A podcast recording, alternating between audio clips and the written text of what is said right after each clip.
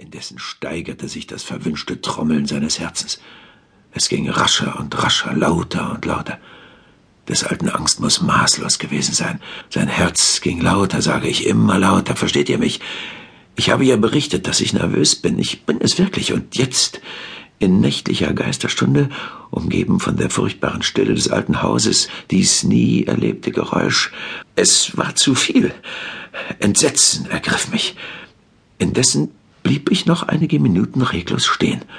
Doch das Pochen wurde lauter, immer lauter. Mir war, als müsste das Herz zerspringen. Und jetzt befiel mich eine neue Sorge. Der Laut könnte von einem der Nachbarn gehört werden. Die Stunde des alten Mannes war gekommen. Mit einem wilden Schrei riss ich die Laterne auf und stürmte in das Zimmer. Er tat einen Schrei. Es war sein letzter. Im Nu hatte ich ihn auf den Boden gezerrt und das schwere Deckbett auf ihn gestürzt. Dann lächelte ich vergnügt, dass die Sache soweit erledigt war. Jedoch schlug das Herz noch etliche Minuten mit dumpfem Laut weiter.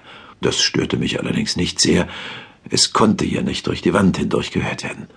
Am Ende gab es Ruhe. Der alte Mann war tot. Ich brachte die Kissen wieder ins Bett und untersuchte den Leichnam. Ja, er war tot. Mausetot. Ich legte meine Hand auf sein Herz und ließ sie ein paar Minuten dort. Es war kein Pulsschlag zu spüren. Er war mausetot. Sein Auge sollte mich nicht mehr quälen.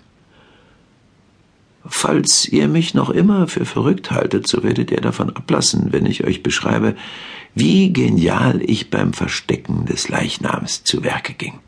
Die Nacht entschwand, und ich arbeitete hastig, dabei in größter Stille. Zuallererst galt es, die Leiche zu zerstückeln.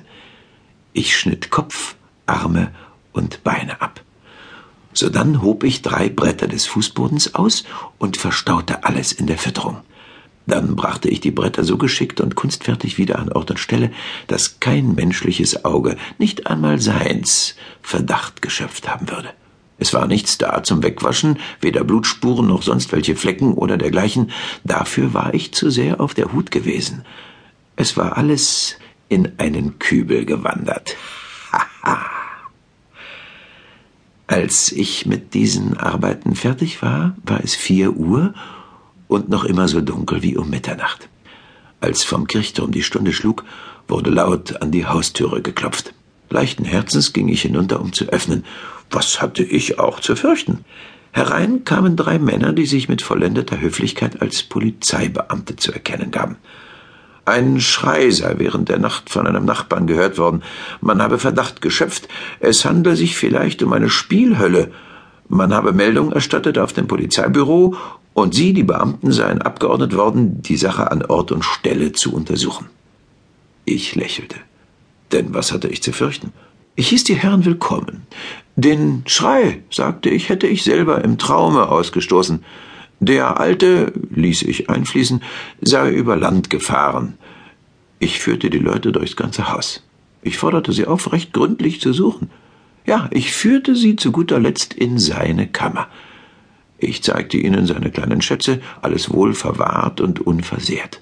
In meiner überschäumenden Dreistigkeit holte ich Stühle herein und drang darauf, sie möchten sich hier von ihren Strapazen ausruhen, während ich selbst, durch meinen vollkommenen Triumph zu wilder Kühnheit aufgestachelt, meinen eigenen Stuhl genau auf den Fleck setzte, wo die Leiche versteckt war. Die Beamten waren befriedigt. Mein Benehmen hatte sie überzeugt. Ich war in der prächtigsten Laune. Die Herren setzten sich, ich fragte keck drauf los, und wir plauderten urgemütlich. Doch nach einer Weile fühlte ich mich bleich werden, und ich wünschte sie über alle Berge. Ich hatte Kopfweh und spürte einen Sausen im Ohr. Doch sie blieben sitzen und schwatzten weiter. Das Sausen wurde deutlicher, es hielt an und wurde stets deutlicher. Ich schwatzte immer freier, um den Eindruck loszuwerden, doch das Sausen dauerte fort und nahm allmählich bestimmte Formen an, bis ich am Ende merkte, dass das Geräusch nicht in meinen Ohren war. Zweifellos wurde ich jetzt sehr blass. Doch ich schwatzte noch eiliger und mit erhobener Stimme, aber das Geräusch nahm zu, und Was konnte ich tun? Es war ein leiser, stumpfer, rasch pochender Laut, etwa wie eine in Stoff eingewickelte Uhr tickt. Ich schnappte nach Luft. Die Polizisten hörten nichts. Ich sprach schneller, heftiger. Das Geräusch nahm an Lautstärke zu. Ich stand auf und erging mich über Kleinigkeiten in den höchsten Tönen und mit wilden Gestikulationen. Das Geräusch nahm zu. Warum sie wohl nicht gehen wollten.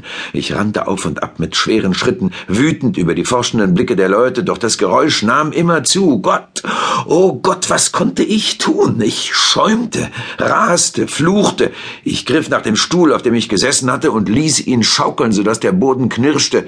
Doch das Geräusch übertönte alles und nahm immer mehr an Deutlichkeit Es wurde lauter, lauter, lauter. Und diese Männer schwatzten und schmunzelten. War es denn möglich, dass sie es nicht hörten? Allmächtiger Gott. Nein, nein. Sie hörten, sie ahnten, sie wussten, sie hatten ihren Spaß an meinem Entsetzen. Ja, so dachte ich, so denke ich noch. Doch eins wäre besser als dieser Verzweiflungskampf. Eins wäre noch eher zu ertragen als dieser Hohn. Ich konnte es nicht mehr aushalten, dieses heuchlerische Lächeln. Ich fühlte, ich müsste schreien oder sterben. Und jetzt wieder da. Lauter, lauter, lauter. Schurken, schrie ich, verstellt euch nicht länger.